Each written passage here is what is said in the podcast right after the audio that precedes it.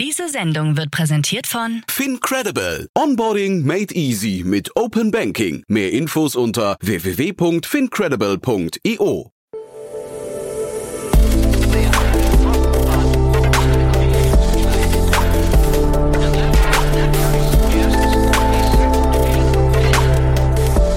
Startup Insider Daily.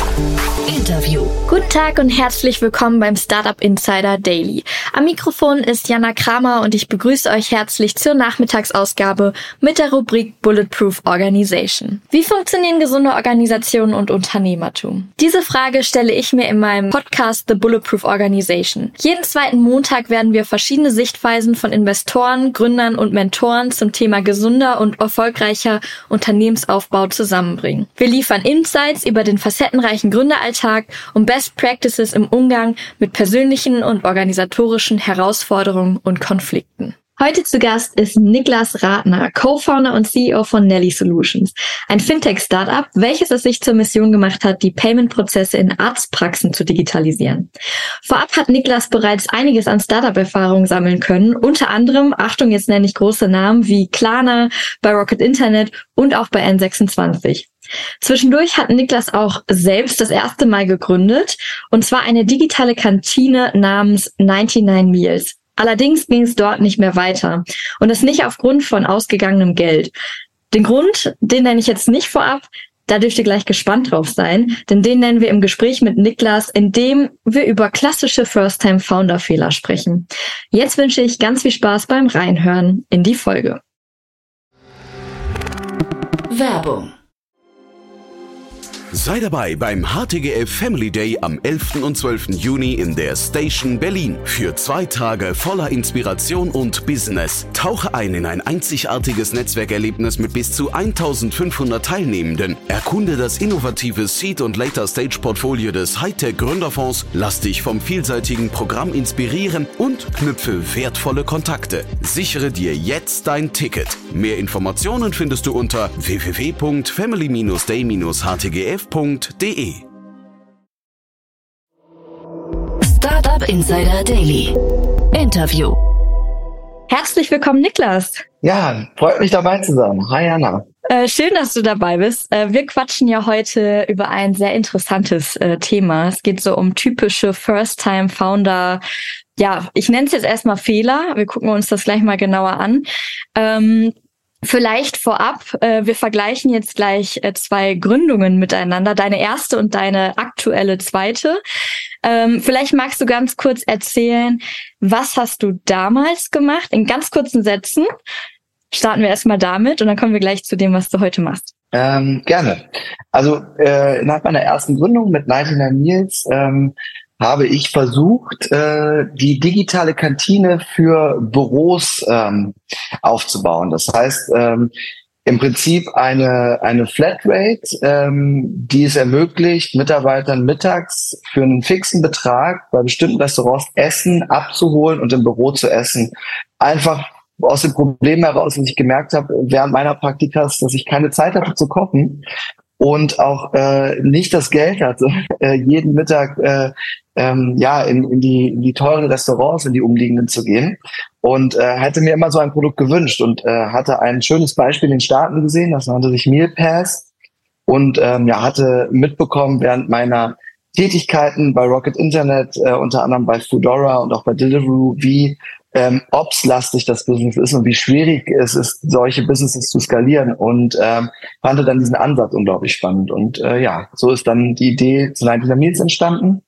Heute habe ich äh, oder arbeite ich bei Nelly und habe Nelly gegründet äh, mit ganz viel mehr Erfahrung. Und mit Nelly digitalisieren wir Arztpraxen von der Patientenaufnahme über die Unterzeichnung von Dokumenten bis hin zur Abrechnung. Und ja haben die Vision, äh, die Plattform für Patienten zu werden, ihre Rechnungen zu managen, ihre Kommunikation mit der Arztpraxis zu führen und für Arztpraxen ähm, die Plattform zu werden, mit denen sie ihre Finanzen managen, aber auch ihre Dokumente. Ja, spannend. Erstmal danke dir für den Einblick. Das ist jetzt so unsere Grundlage, auf der wir gleich aufbauen werden. Meine erste Frage ist erstmal, also vielleicht hört man es ja schon raus, du bist bei der zweiten Gründung. Das heißt, die erste Gründung ging irgendwann nicht mehr weiter. Vielleicht erstmal vorab, was hat sich seit der ersten äh, Gründung für dich in deiner Einstellung gegenüber von Gründung äh, so verändert? Also wie blickst du jetzt auf das Thema Gründung und wie hast du vielleicht vorher drauf geschaut? Ähm, gute Frage. Also grundsätzlich habe ich natürlich jetzt auch noch mal sehr, sehr viel Erfahrung äh, gesammelt und meine jetzige Gründung ähm, ist jetzt mittlerweile, wenn du das ganze Thema dir anschaust, fast drei Jahre äh, liegen da jetzt zurück und äh, dadurch habe ich natürlich viel mehr Erfahrung als bei meiner ersten Gründung sammeln dürfen. Ähm, ich denke, eine Sache, und äh, die, ist, die ist unglaublich wichtig, das ist das Team. Ähm, das ist äh, nicht mal jetzt im Kontext nur, dass man sich gut versteht, sondern dass man zusammenhält, dass, dass allen bewusst ist, auf was man sich einlässt. Und ich denke, das Mindset ähm, hat sich von der ersten zur zweiten Gründung auf jeden Fall sehr, sehr verändert, ähm, weil vor der ersten Gründung, das ist noch so, ja, das ist noch so magisch. Man denkt halt so, hey, ich will immer unbedingt irgendwann auch mal gründen, ich will mein eigenes Unternehmen haben und dann läuft man da so rein und dann ähm, bekommt man Angebote, vielleicht von den ersten Business Angels und hat auch noch, noch nicht so dieses Selbstbewusstsein und noch nicht diese Weitsichtigkeit. Und ähm, ja, ich denke, äh, das, das ist bei der zweiten Gründung dann schon anders, dass man genauer weiß, hey, bevor ich jetzt hier rausgehe und Fremdkapital aufnehme oder mich jetzt auch voll committe auf ein Thema, möchte ich gewisse Proofpoints haben und verstehen, dass das, dass ich hier wirklich an einem Case dran bin, dass ich ein Problem löse und ähm, dass auch äh, da ein Markt besteht. Und ähm, ja, ich glaube, das sind so Themen. Und dass ich das richtige Team, das Kernteam im Rücken habe, das auch zu tun. Also man lernt sich ja in der Gründung auch sehr, sehr gut selbst kennen, seine Stärken, seine Schwächen, ähm, auch das, was man gerne machen möchte, was man vielleicht sich nicht vorstellen kann, die nächsten zehn Jahre zu tun. Und ähm, ja, von daher würde ich das mal so zusammengefasst äh, als Antwort geben. Stehen das, jawohl. Jetzt hast du super viele Themen schon genannt. Also ich habe jetzt hier mal gerade mitgeschrieben. Äh, Team ist ein Thema, Mindset äh, ist auch ein Thema. Der Zauber ist weg. Äh, das hört sich für mich auch so ein bisschen nach Motivation an. Ähm, und dann noch so Proof Points schaffen, äh, beziehungsweise überhaupt herausfinden, ist das jetzt eigentlich aktuell wirklich ein Case, was ich hier habe ähm, und was wirklich irgendwie erfolgsversprechend ist. Lass uns doch mal anfangen mit, ich frage einfach mal so direkt, warum ging es denn damals eigentlich mit 99 Meals nicht weiter? Also der Kerngrund war, dass ähm, wir im, also wir hatten das Mindset zu sagen, wir testen das Ganze jetzt mal drei Monate und mhm. entweder das fliegt oder es fliegt nicht. Und ähm, das war einfach die komplett falsche Herangehensweise, denn nichts fliegt nach drei Monaten. Und wenn es nach drei Monaten fliegt, dann ist es ist die Eintrittsbarriere so gering, dass du ähm, in zwei Monaten später zehn weitere Mitbewerber auf dem Markt hast oder ein bereits bestehendes Unternehmen dich sofort kopiert. Ähm, von daher ähm, war das erstmal das falsche Mindset. Ich hatte einen Mitgründer, ähm, den ich sehr, sehr schätze, auch heute noch, ähm, sehr intelligenter Junge, auch sehr komplimentär zu mir, aber ähm, der auch das Mindset hatte, hey, ich teste das und der hatte noch ein Stipendium ähm, und hat gesagt, okay, ich entscheide dann nach den drei Monaten, ob ich das Stipendium angehe oder nicht. Und ähm, hat sich dann für ein Stipendium entschieden. Und das war auch ein fairer Gedanke, ähm, aber wenn man dann schon so im Running ist und nach drei Monaten dann ein Co-Founder schon sozusagen geht, weil der Case dann doch vielleicht nicht ganz so einfach ist, ähm, ist es erstmal ein herber Rückschlag. Und da muss man sich natürlich selber auch fragen, möchte ich das Ganze jetzt hier so in der Konstellation noch weiterführen? Ich weiß noch damals, ich hatte dann plötzlich, wir hatten einen kleinen Kreis an Business Angels, ähm, da haben wir natürlich auch jetzt nicht ideal verhandelt ähm, und sind da sicherlich auch mit dem richtigen Mindset rangegangen oder mit der richtigen äh, Verhandlungsstrategie. Aber die hatten mir dann ähm, ja, einen Stapel an CVs auf den Tisch gelegt und haben dann gesagt, jetzt such mal nach einem Co-Founder. Und ich bin diese CVs durchgegangen. Ja. Mhm. Und in dem Moment hat es bei mir so Klick gemacht, dass ich mir gedacht habe, so, hey, das ist nicht, wie ich mir Gründung vorgestellt habe. Ich brauche ich brauch einen Menschen und eine Person, die ich kenne, der ich vertrauen kann, mit der ich durch dick und dünn gehen kann, die meinen Rücken stärkt, wenn ich mal einen Fehler mache, andersrum, deren Rücken ich stärke, wo ich weiß, das ist, das ist komplementär und so ein künstlich zusammengestelltes Co-Founder-Team hatte für mich dann einfach ein zu hohes Potenzial, dass das nicht funktioniert und mir auch einfach perspektivisch keinen Spaß mehr macht.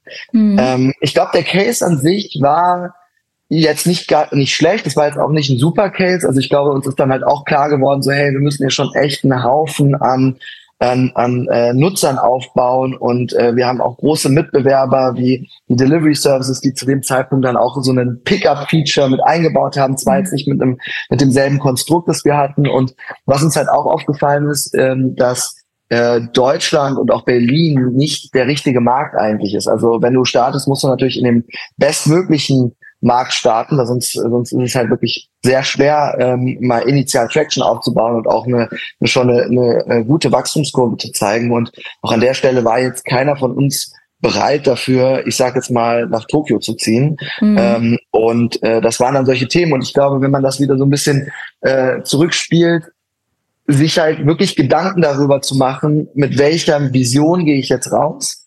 Ähm, und wirklich erstmal zu versuchen, ähm, durch Testing, und das habe ich tatsächlich während meines Studiums gelernt, ich habe Entrepreneurship Innovation studiert, auch wenn man sagt, man kann irgendwie Gründen nicht wirklich studieren, aber dort habe ich schon Werkzeugkasten mitgegeben und bekommen, ähm, zu verstehen, was ist eigentlich, der, äh, bin ich hier anders dran und da auch gnadenlos zu sein, nicht selbst verliebt in seine Idee zu sein, sondern halt zu sagen, okay, ich habe eine, ich habe eine Idee, ich habe eine Vision.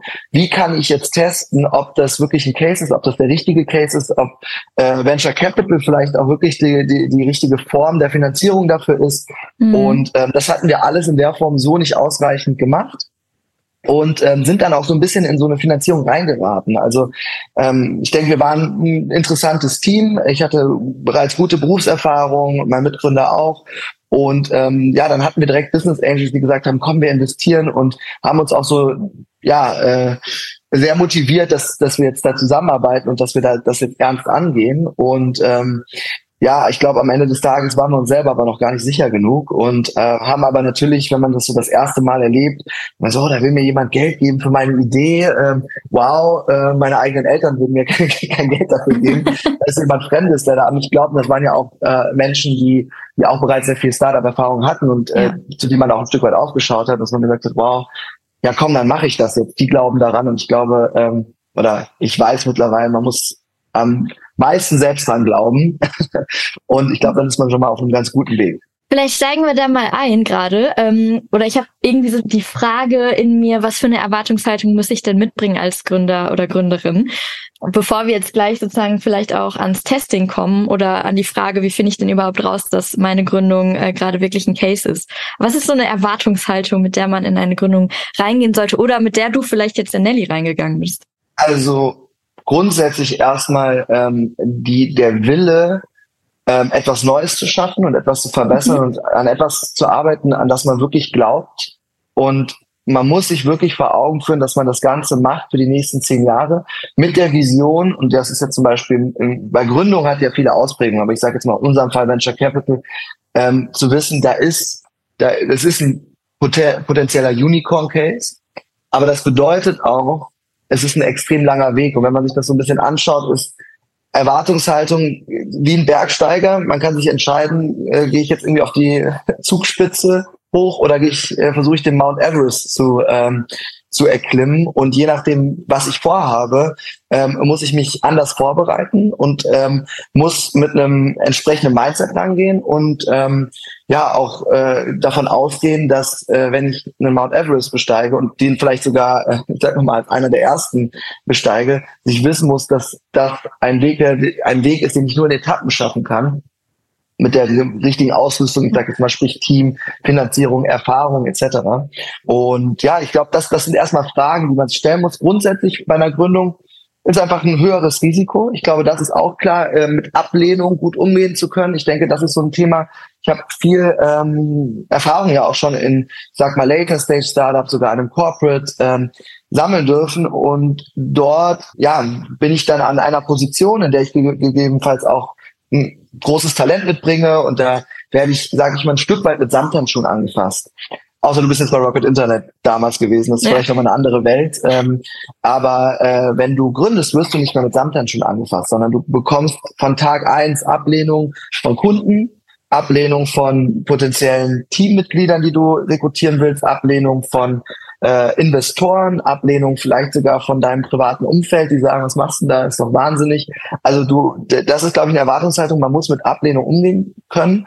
Und man sollte auch äh, die Erwartungshaltung haben, dass man sich selber wirklich verstehen lernt und dass man, dass, dass einem die Schwächen, die man hat, auch wirklich, äh, dass die wirklich, äh, ja, dass man sich die eingestehen muss, um dann auch zu sehen, wie kann man sie am besten ausgleichen. Denn niemand ist perfekt und ich denke, in jeder Gründung, die man so sieht, gibt es immer gewisse Parts, die gewisse Rollen erfüllen. Und ähm, ich glaube, das ist ganz wichtig. Das heißt also, ein gesundes Selbstbewusstsein. Ich glaube, ohne das, gerade als Gründer am Anfang, ähm, ist es schwer. Und es, ja, Selbstreflexion so. Ja. Ja, ja, okay, also ist ja auch noch mal so ein so nebenbei ein großes Thema irgendwie genannt, ne? Thema Selbstreflexion ist ja auch noch mal ähm, okay. Ja. Ähm, wie, wie gehst du mit Ablehnung um? Also so vielleicht auch bei bei Nelly jetzt gerade so oder generell vielleicht auch in, in einem allgemeinen Kontext. Ähm, hast du da irgendwie ich weiß nicht. Das ist eine gute Frage. Wie geht man mit Ablehnung um? Also ähm, ich denke, oder ich habe tatsächlich das ganz interessant, weil ich gerade in meinem Vertriebsteam genau solche Themen auch bespreche, gerade mit Menschen, die so das erste Mal in dieses Thema kommen und vielleicht auch wirklich absolute Rockstars äh, bisher in ihrer Karriere waren und auf einmal bei uns im Vertrieb oder im Business Development tätig sind und äh, ja, dann auch mal Ablehnung bekommen.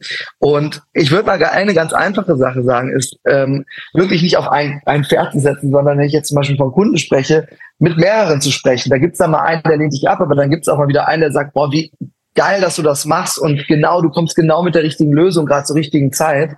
Und da wirklich, äh, das ist eine Fleißsache, ja, aber halt zu sagen, okay, ich, äh, ich hole mir jetzt nicht nur einmal Feedback, sondern ich versuche halt möglichst, ja, das mal über einen gewissen Zeitraum zu machen und mir möglichst viele Meinungen einzuholen, um dann zu verstehen, wie ist es richtig. Ich denke dann, zweites Thema ist, Ablehnung ist ja auch ein einfach Feedback und auch ähm, gutes Feedback, mit dem man arbeiten muss und verstehen muss, wie kann ich, äh, was ist da jetzt dran und wie kann ich es schaffen, dieser Ablehnung aus dem Weg zu gehen. Und ich meine, ich bin, äh, weiß ja auch ein Stück weit, äh, äh, als Go-to-Market-Mensch und Vertriebsmensch schon groß geworden, schon in meiner Kindheit. Mich, mich reizt Ablehnung tatsächlich noch. Es treibt mich eigentlich an, weil, ja, wenn mir jemand sagt, äh, das, das passt nicht oder das, das kann ich mir nicht vorstellen, dann, ähm, dann bin ich noch mehr getriggert, da die Lösung zu finden. Denn ich zum Beispiel jetzt von unserem Produkt bin überzeugt, dass es keinen Grund geben kann, warum du nicht mit uns zusammenarbeitest. Es gibt gewisse Gründe, die muss ich akzeptieren. Das sind mal teilweise Timing etc. Es gibt natürlich auch Gründe, wo man sagen kann, okay, das, was der Kunde wirklich braucht, kann ich aktuell noch nicht bieten. Aber dann würde ich auch wiederum sagen, hey, ähm, dann komme ich vielleicht äh, in einem halben Jahr nochmal auf dich zu. Ich nehme das mal mit, versuche das mit meinem Produktteam zu besprechen und gegebenenfalls haben wir dann die richtige Lösung. Also ich bin dann eher jemand, der sich auf Lösungen orientiert. Ich glaube, bei Investoren, da äh, muss man natürlich auch verstehen, hey, Ablehnung möchte ich gerade nicht. Da, ähm, da muss man auch einfach mit vielen Investoren sprechen und sich die richtigen aussuchen und kann da auch nicht nur irgendwie zwei, drei Gespräche führen und dann meinen, dass man, dass man äh, damit jetzt erfolgreich ist. Und ähm, ja, ich glaube vielleicht noch so bei Mitarbeitern Ablehnung, also gerade als junges Startup, es ist ja schwer, gute Menschen an sich ähm, mhm.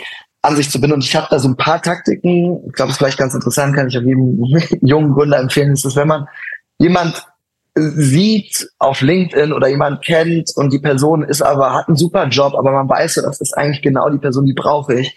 Die ist jetzt vielleicht gerade, hat noch nicht das Vertrauen, ähm, bei uns zu starten oder äh, ne, ist sich noch nicht sicher, dass man dann zum Beispiel Wege findet wie, hey, hast du nicht Interesse, erstmal als Beraterin bei uns äh, zu starten und erstmal ähm, sozusagen so eine, so eine, so eine ähm, ja, Zusammenarbeit in Light aufzubauen. Ähm, und ich denke, das sind, das sind alles so Themen. Es gibt, also Ablehnung ähm, bedeutet ja erstmal nur Feedback und äh, es gibt immer Wege, wie man damit umgeht und man muss dann halt auch für sich verstehen, wie wichtig ist es.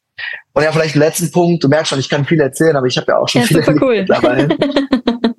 Was natürlich jetzt gerade bei uns, bei Nelly natürlich auch interessant ist, ähm, und das hat gar nicht viel mit Ablehnung zu tun, sondern bei uns im Markt ist tatsächlich so, dass da sehr viele Anfragen, sehr viel kommt, wo man sagt, hey, euer Tool ist echt mega und könnt ihr das, könnt ihr das und könnt ihr das. Und für uns, gerade so an der Anfangszeit, sprichst du ja eigentlich mit einer möglichst großen Kundengruppe. Du gehst in sozusagen mhm. eine Exploration-Phase und versuchst viel zu verstehen. Und dann kommt irgendwann, und das sollte sozusagen irgendwann auch zwischen Seed, Series A dann auch irgendwann mal da sein, wirst du eigentlich wieder ein bisschen spitzer und verstehst, das ist eigentlich mein ICP. Denn ich kann es nicht allen recht machen. Ne? Ich sage jetzt irgendwie, da gibt es mal diesen schönen, schönen Song, uh, It's unusual to be loved by uh, everyone. Und ähm, so ist es halt auch mit deinem Produkt und auch mit einer Gründung. Also du musst halt irgendwann dann auch durch die Learnings verstehen, was ist jetzt eigentlich mein ICP, also für alle, was ist ein ICP, Ideal Customer Profile, ähm, also wer ist mein Kunde, den ich wirklich haben will, der bereit ist genug zu zahlen, der, wo ich mein Produkt gerade den, den besten Fit hat und ähm, dann fokussiert man sich auch erstmal auf die, anstatt zu versuchen, irgendwie für zehn Kundengruppen die, die richtige Lösung zu schaffen und damit dann, ähm, ja, ist vielleicht für alle nicht so richtig gut zu machen. Ich fasse mal gerade an dieser Stelle ganz kurz zusammen, weil was ich gerade mit rausnehme ist, du hast am Anfang ähm, bist du auf eigentlich so ein bisschen auf das Thema so breit streuen eingegangen, also so ein bisschen Risikominimierung, also gerade was bei so oder wenn ich jetzt auf Investoren beispielsweise blicke, da einfach breit streuen, ähm, aber auch ja Kunden etc. Ähm, das heißt, da die, ich sag mal, eigentlich ist es ja ist ja wirklich eine Risikominimierung, ne? Absolut. Absolut auch auf, und das vielleicht, ne, wenn du dir die drei Buckets anschaust, ist es immer natürlich eine, eine, eine Sache, ähm, die noch mal, die man noch mal differenzierter betrachten muss. Aber zum Beispiel bei Investoren auch, es ist ja unglaublich wichtig, dass du die richtigen Investoren findest. Und wenn, äh, es das heißt ja auch nicht immer nur, dass der Investor ablehnt, sondern vielleicht lehnst mhm. ja auch du ab. Also du musst ja ein, ein ja. Gefühl dafür bekommen, wer ist denn eigentlich der richtige Partner? Und wenn du mit vier Investoren gesprochen hast, ist es vielleicht, äh, hast du einen Eindruck, wenn du jetzt mit 10, 20, 30 gesprochen hast, bekommst du eigentlich einen ganz guten Einblick, ähm, wie, ja, was für Typen gibt es da draußen, wie denken die, wer passt da eigentlich am besten zu mir? Und ja, breit streuen, klar, ist wichtig, man sollte natürlich nicht seinen, seinen Fokus verlieren, aber ähm, ich sagte halt so im Umgang mit Ablehnung ist halt, okay, du wurdest jetzt abgelehnt, anstatt jetzt zu resignieren und zu sagen, äh, einmal zu verstehen, welches Feedback nehme ich daraus, und wie kann ich es schaffen, in meinem nächsten Gespräch oder in, meinem, in meiner nächsten Initiative diese Ablehnung vorzubeugen? Und ähm, dann, äh, ja, das macht man dann zehnmal und irgendwann klappt es dann einfach besser. Und die Wahrscheinlichkeit, dass du, dass du zu deinem Ziel kommst, wird einfach immer höher mit, mit so mehr Ablehnung du schon mal erlebt hast, weil das, das ist vielleicht auch noch ein letzter Punkt. Ähm, am Ende geht's ja eigentlich nur beim, beim Startup um, und die erfolgreichen Startups agieren ja auch so, geht es ja wirklich darum, schnell Fehler zu machen und schnell zu lernen und schnell besser zu werden. Es gibt keine Gründer, egal wie toll und smart, die noch, äh, die keine Fehler machen. Also äh, mhm. die Fehler machen ist essentiell und Ablehnung zu erhalten, was ja für mich auch ein Stück weit kann man ja vielleicht sogar als Fehler auch betrachten und daraus halt so schnell wie möglich zu lernen. Ich glaube, das ist eigentlich einer der größten Erfolgsfaktoren. Und ich habe hier noch eine kleine Anekdote, die ich ganz spannend finde. Ich habe ja gerne. viele, viele, Angels gesprochen, Business Angels, Investoren, jetzt auch in der Zeit von Nelly. Und ich muss sagen, dass die, die erfolgreichsten, also wir haben ja auch Gründer an Bord, ähm, die erfolgreichsten Business Angels, die in ihrer Vergangenheit, sage ich jetzt mal, Unicorns aufgebaut haben, extrem groß sind, die erzählen nur von ihren Fehlern. Die kommen in so ein Gespräch rein und wenn die sich vorstellen, erzählen die dir nicht, ich habe das gemacht und das erreicht, ich habe, äh, äh, weiß ich nicht, das Riesenrad gedreht und ich bin, ich bin der tolle Hecht, sondern der oder die Person ähm, geht dann wirklich nur darauf, ja, ich habe den Fehler gemacht, ich habe den Fehler gemacht, an der Stelle habe ich den Fehler gemacht und dann guckst du aber, was haben die eigentlich gemacht und dann siehst du da zwei Unicorns stehen und denkst dir so, okay, und das war halt so interessant, weil ich glaube, die haben es dann auch nicht mehr nötig, der Erfolg spricht für sich selber ja. und sie wissen halt auch einfach selber, äh, wie wichtig es ist, diese Fehler zu machen und dass ich als Gründer, als neuer Gründer eigentlich davon am meisten mitnehmen kann. Das heißt, es ist, es ist ja, um es äh, noch weiter quasi auch zusammenzufassen, ähm, so wieder dieses Mindset-Thema, ne? Also wie blickt man vielleicht auch auf Ablehnung oder generell auch auf Fehler und wie geht man mit denen um? Also du hast ja eine sehr, sehr positive Einstellung und äh, lässt dich jetzt nicht irgendwie unterkriegen. Ich, ich habe ein bisschen das Bild im Kopf, das muss ich gerade teilen, das ist, glaube ich, ganz witzig. Ähm, wenn ich mit meinem Fuß irgendwie gegen einen Hocker stoße und es dann ganz kurz wehtut, ähm, dann hält man ja auch mal noch mal so einen Moment inne. Da wäre gleich meine Frage, ähm, wie geht man denn mit diesem kurzen Innehalte um äh, oder Innehalten um? Weil ich kann mir gerade so vorstellen, ähm, gerade bei einem Investor, den man irgendwie super gerne dabei hat, weil du dir denkst, okay, du hast jetzt irgendwie schon jahrelang die Beziehung aufgebaut, menschlich passt das total. Ähm, jetzt ist der aber abgesprungen. Also ich kann mir vorstellen, dass das sehr wehtun könnte. Bei dem Hocker würde ich jetzt ganz einfach machen und sagen, okay, entweder stelle ich den Hocker woanders hin oder stelle mir da noch eine Lampe dazu. Keine Ahnung, daraus lernt man ja auch. Aber es ist ja ein kurzer Schmerzmoment, wo man irgendwie innehält. Ähm, ja, ich gehe noch mal in diese Tiefe da rein. also an der Stelle, wie gesagt, ich denke, wenn wenn so ein Szenario passiert, von dem du gerade gesprochen hast, dann ähm, sollte man sich fragen, warum springt der Investor ab und was ist das, was ist das Problem an der Stelle? Ne? Wo, wo kommt das her? Ähm, und sollte auch aktiv nach Feedback fragen, warum ist das der Fall? Mhm. Und jedenfalls sind das interne Gründe. Es gibt, wie gesagt, ja gerade Investoren, die muss man jetzt auch nicht auf so ein Podest stellen. Ähm, die sind Herdentiere, die ähm, agieren teilweise auch äh, aus, aus Emotionalität. Manchmal sind es aber auch äh, einfach ähm, politische Gründe, ja, dass man sagt, okay, denke jetzt mal gerade an viele Startups, die während Corona versucht haben, Geld zu raisen, wo es dann einfach mal hieß von Investoren so, ey, wir finden euch mega, wir haben auch Lust, aber wir können gerade nicht investieren, wir haben jetzt gerade mal einen Freeze, lass uns in sechs Monaten widersprechen. Also, oder es ist vielleicht ein Thema, wo man sagt, hey, ich ich finde einen Investor cool, aber die investieren gerade einfach nicht mehr in den Bereich, in dem ich gerade agiere. Ähm, das heißt also, das halt zu verstehen. Und ich glaube, wenn du das jetzt auf deine Metapher überträgst, zu sagen, warum bin ich jetzt gegen diesen Hocker gelaufen? Ich kenne, man denkt ja dann so, es ist so ein Selbstärgernis, so Mann, man ärgert sich ja. über sich selber. Und ich glaube, in dem Moment muss man einfach nur kurz sagen, okay, er stand vielleicht einfach an der falschen Stelle oder versuchen, äh, daraus zu lernen. Und ja, ich denke, das ist wichtig. Ansonsten aber auch nicht und das ist jetzt vielleicht mehr auf einer psychologischen Ebene, aber natürlich auch einen gesunden, gesunden Freundeskreis zu halten, außerhalb seiner ganzen Gründungszeit. Ähm, und sonst auch einfach mal zu sagen, ich gehe ich, ich geh jetzt mal am Wochenende, ähm, weiß ich nicht, zum See mit meinen Freunden und rede mal einfach ja. wieder über ganz andere Themen und äh, lass mich jetzt, äh, fange jetzt auch nicht an, irgendwie zwei Wochen darüber nachzudenken, sondern ne, ich glaube, das ist halt auch so ein Thema, gerade in der Gründung, es passiert so viel, es geht so schnell, du hast gar nicht die Zeit, so viel darüber dich mhm. jetzt sozusagen damit zu beschäftigen. Einmal kurz verstehen, warum, welche Learnings kann ich da mitnehmen und dann geht's weiter. Und wenn man dann schon wieder weitermacht und die nächsten Gespräche hat, dann ist man auf einmal wieder auch von seinem, ähm, seinem Headspace schon wieder ganz woanders und äh, muss jetzt auch nicht, äh, ja, ich weiß nicht, die nächsten drei Wochen reflektieren, sondern man muss das einmal sauber, sauber für sich verstehen und dann weitermachen. Okay, das heißt, so See mit Freunden wäre so dein Durchatmungsmoment beim Hocker. Man, so, See mit Freunden, ja, ich, glaub, ich meine, das ist, das, das, ist natürlich jetzt was anderes, aber vielleicht wäre das kurz ein Eis essen oder ich weiß ja, nicht, irgendwas. So ein Durchatmen. Ähm, ja. ja. so ein Durchatmen, um mich mal ganz kurz davon ablenken. Ja, ja. okay. Äh, jetzt hattest du eben noch über äh, die Testing-Phase gesprochen und du hattest äh, gerade auch schon ähm, für Nelly gesprochen, dass, dass ihr euch eben nicht nur auf eine Kundengruppe aktuell fokussiert, sondern eher so eine ähm, ich glaube, Exploring-Phase hast du sie genannt. Du darfst mich gerne korrigieren, äh, falls es anders ist äh, oder sich anders nennt. Ähm, wie würdest du das angehen? Beziehungsweise erstmal die allgemein große Frage, wie finde ich heraus, dass das, was ich jetzt gerade hier mache, ein Case ist? Und was unterscheidet jetzt beispielsweise ähm, dein Case bei 99 Meals oder darf ich es überhaupt so nennen? ist gleich auch ja. die Frage. Und äh, Nelly aktuell. Ähm, also das, was ich zwischen 99 Meals und Nelly ja nochmal gelernt habe, ist vor allem einmal ja nochmal das ganze Wissen, was ich in meinem Studium hatte, wirklich richtig anwenden zu können. Ich hatte während meiner Masterarbeit 99 Meals gegründet. Ich glaube, es war gut, da nochmal äh, das abzuschließen und grundsätzlich erstmal ein Problem zu finden. Ich glaube, das ist auch nochmal so eine Message, die wirklich jeder Gründer, der, der vorhat zu gründen, sich ganz, ganz klar bewusst sein sollte. Finde ein Problem, und dann fang an, mit den Menschen, die dieses Problem haben, zu sprechen und verstehe, wie stark ist dieses Problem und sind sie bereit dafür, einen gewissen Betrag zu zahlen, um eine Lösung zu haben.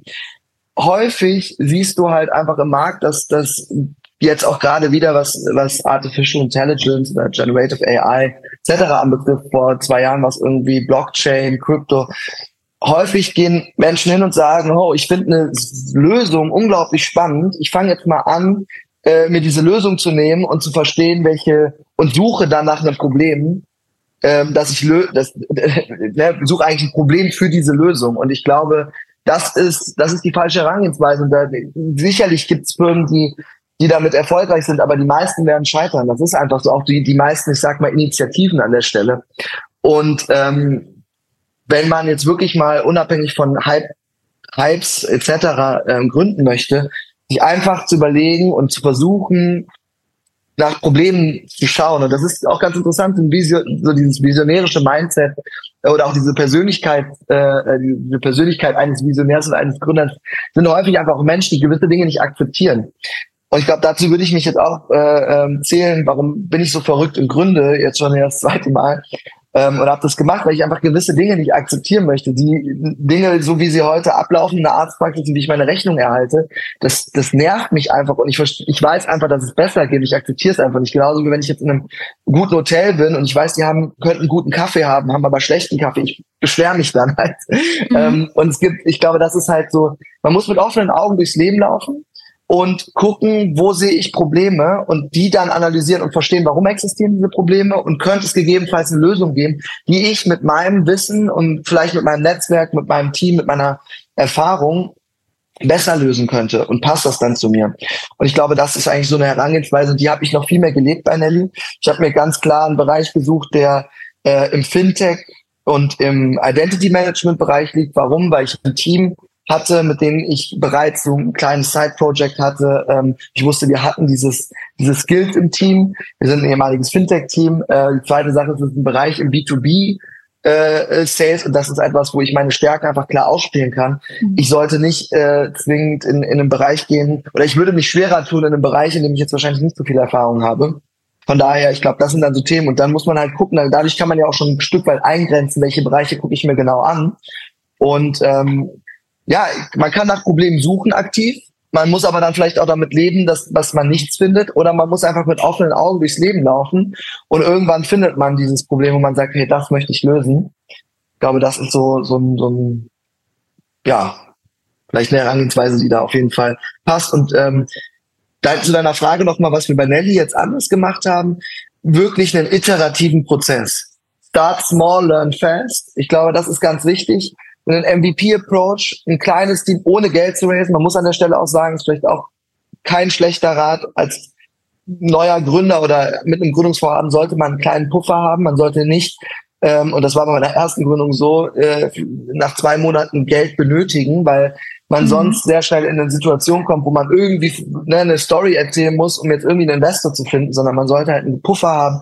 Man sollte wirklich gnadenlos sein und sagen, okay, ich habe da eine Vision, ich treffe mich jetzt mal mit einem Experten. Man hat dann diese Coffee-Type of Interactions, mit, wo man versteht erstmal, ist da, existiert das Problem? Zum Beispiel bei Nelly war das, dass wir herausgefunden haben, durch die ersten Interviews, das Top of mein Problem jedes Arztes ist der Fachkräftemangel. Mhm. Es geht nicht um Zahlungsausfall, es geht nicht um mehr Patienten. Das sind alles nette Dinge, aber ähm, das wirklich, was zählt, ist der Fachkräftemangel. Und so haben wir entsprechend auch unser Produkt aufgebaut, unsere Go-to-Market-Strategie und haben dann mit einem kleinen MVP angefangen. Wir konnten diesen MVP relativ schnell aufsetzen, weil wir als Team schon sehr, sehr viel Erfahrung in dem Bereich hatten und mehr oder weniger einen CTO und Code, äh, den wir, den wir anwenden konnten. Und haben dann aber mit der ersten Pilotpraxis angefangen, das Produkt geschärft und sind dann rausgegangen ich bin sowohl selber äh, Door-to-Door-Sales, um einfach mal ein Gefühl für den Go-to-Market zu bekommen. Wir haben verschiedenste Dinge ausprobiert und wirklich getestet und versucht, so schnell wie möglich zu lernen. Und das, das haben wir bei, bei, bei 99 in der Form so nicht gemacht, sondern mhm. wir hatten eine Idee, hatten irgendwie eine, eine, eine, äh, ich sag mal, Case in einem anderen Land und haben gesagt, guck mal, das gibt's hier und haben sofort Geld aufgenommen und sofort hat man den Druck da und agiert dann auch nicht mehr ähm, wirklich, oder dann ist es schwerer, da nochmal ganz klar ein Pivot zu machen und zu sagen, ich mache es jetzt doch auf eine andere Art und Weise. Ja, das das heißt, im Grunde genommen habt ihr auch hier wieder einfach den Markt kennengelernt und äh, auch geschaut, wo er sich wahrscheinlich auch hin entwickelt. Also Fachkräftemangel ist ja natürlich etwas, was in der Gesundheitsbranche jetzt gerade herrscht, aber auch perspektivisch wahrscheinlich noch schlimmer wird.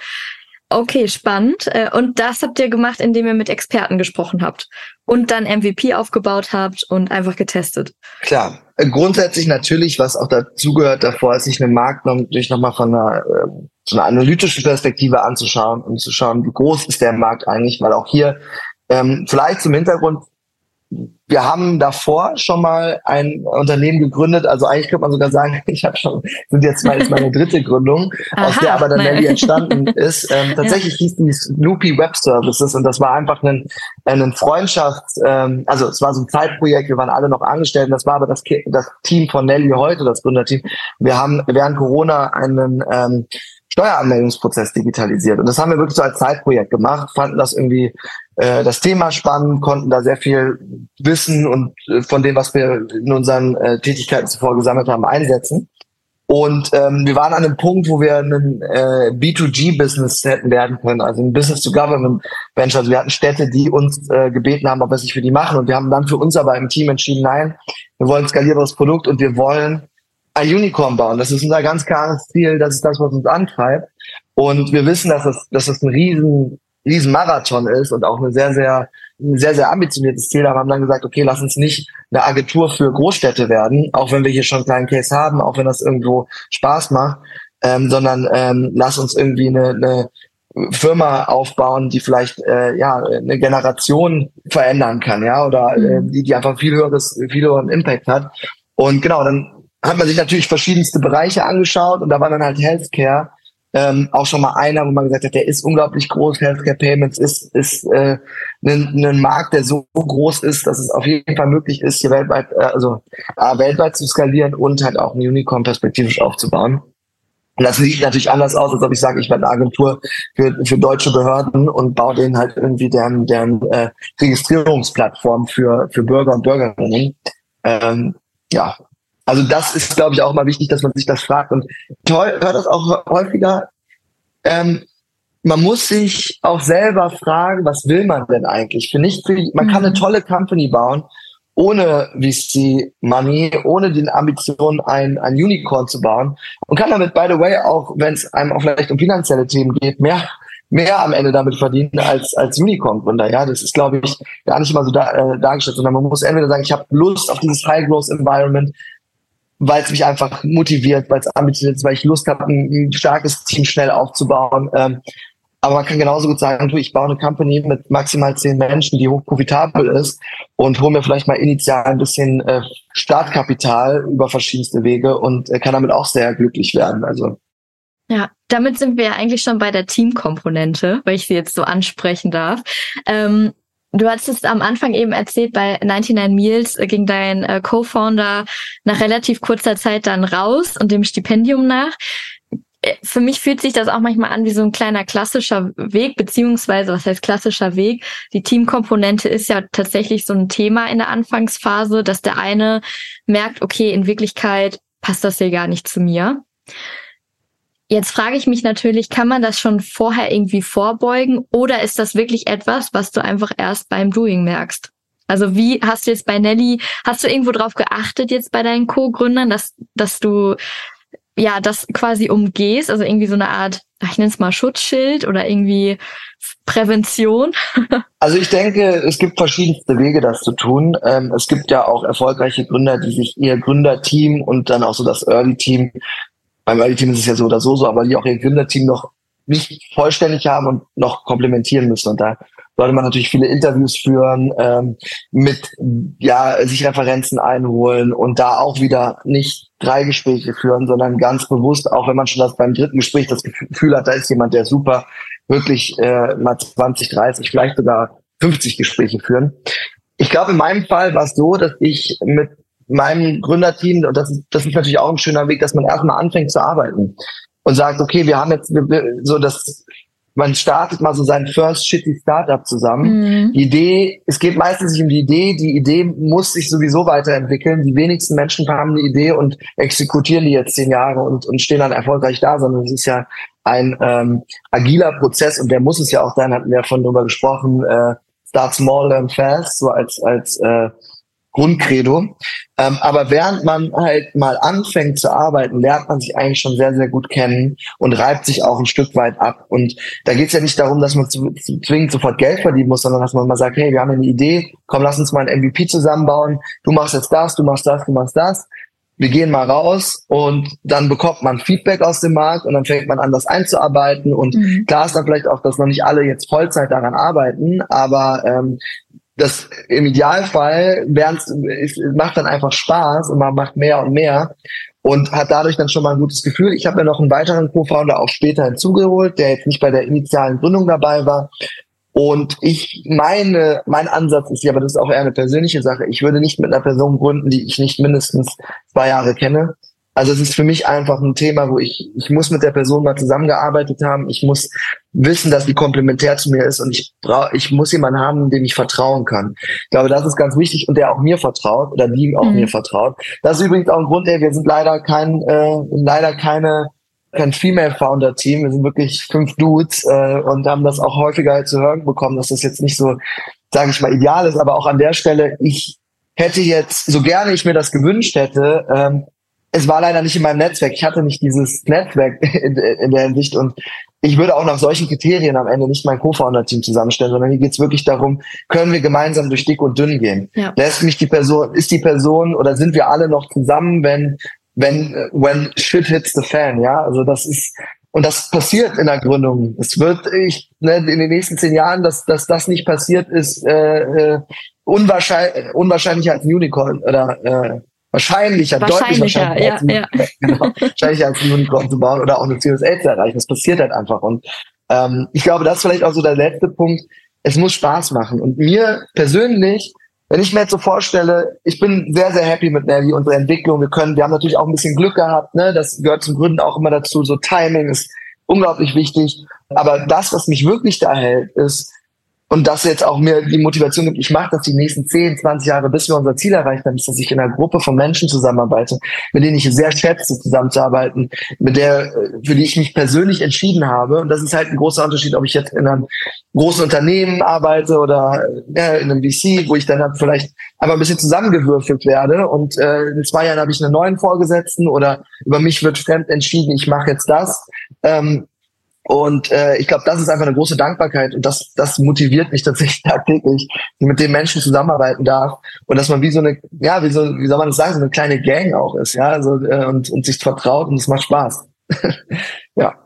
Vielleicht noch eine abschließende Frage, ähm, wenn du jetzt so auch nochmal vergleichst. Ich habe am Anfang so diese Einstellungsfrage gefragt, aber wenn ich jetzt nochmal abschließend also es äh, rundet das jetzt vielleicht nochmal ab. Zu wem hat dich das heute gemacht? Äh, oder wie hat das sich sozusagen verändert? Also ich muss sagen, ich bin ja heute CEO von Nelly. Ich habe gestartet als Mitgründer und ich sag mal Go-to-Market-Verantwortlicher. Ähm, ich habe mich zu einem CEO entwickelt für jetzt 50 Mitarbeiter, etwas mehr ähm, und muss mich natürlich auch noch zu einem CEO entwickeln, der ähm, potenziell mal 100, 500, vielleicht 1000, vielleicht noch mehr Menschen managt. Ähm, bisher, also ist einfach verantwortungsvoller zu sein. Ähm, ich glaube, da auch ein Stück weit äh, wirklich erwachsen zu werden und ähm, ja auch das Ganze holistischer zu betrachten und natürlich auch irgendwo ein Leader zu sein, also Leadership. Ich ich glaube, das ist da auch nochmal eine interessante Differenzierung. Man kann ein guter Manager sein und kein guter Leader, kann auch beides sein. Ähm, aber ich denke, ich habe mich einfach jetzt erstmal zu einem guten Leader entwickelt, der ein Team ähm, motiviert und mitreißt und auch begeistern kann. Und das, das ist, glaube ich, das, was natürlich das, äh, mir in so eine Go-to-Market äh, ein Talent dazu geholfen hat oder auch ein Vertriebstalent, weil es ja am Ende auch so ist.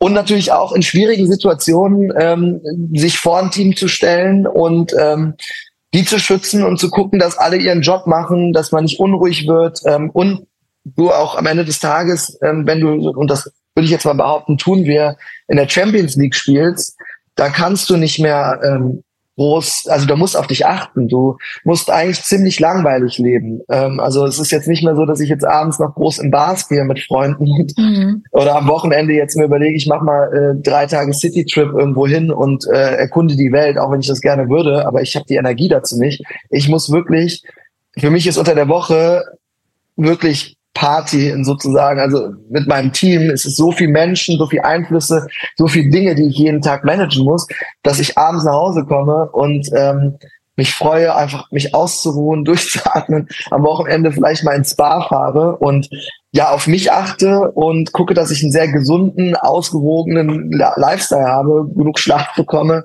damit ich, äh, damit ich die Energie habe, ähm, sozusagen jetzt zur nächsten Etappe Richtung Series B, Series D und Richtung Unicorn. Das ist, glaube ich, sowas, das, das hat man dann vielleicht, also das, das, das, da entwickelt man sich gerade in so einer Gründungsverantwortung oder auch als CEO hin. Herzlichen Dank, Niklas, auch für die Abschlussworte. Nochmal sehr interessant, äh, auch mit dem vielleicht auch mal in der Woche die Kraft tanken. Ja. ja. Danke dir.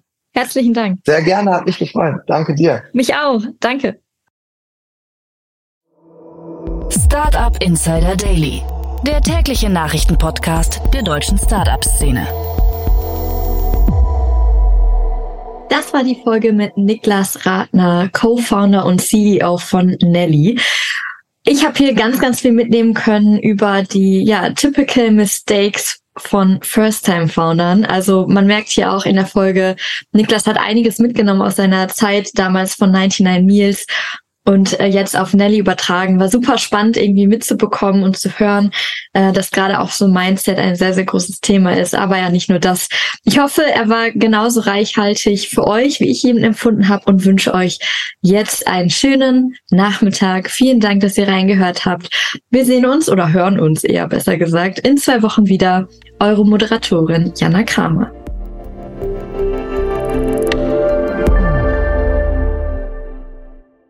Diese Sendung wurde präsentiert von Fincredible. Onboarding made easy mit Open Banking. Mehr Infos unter www.fincredible.io.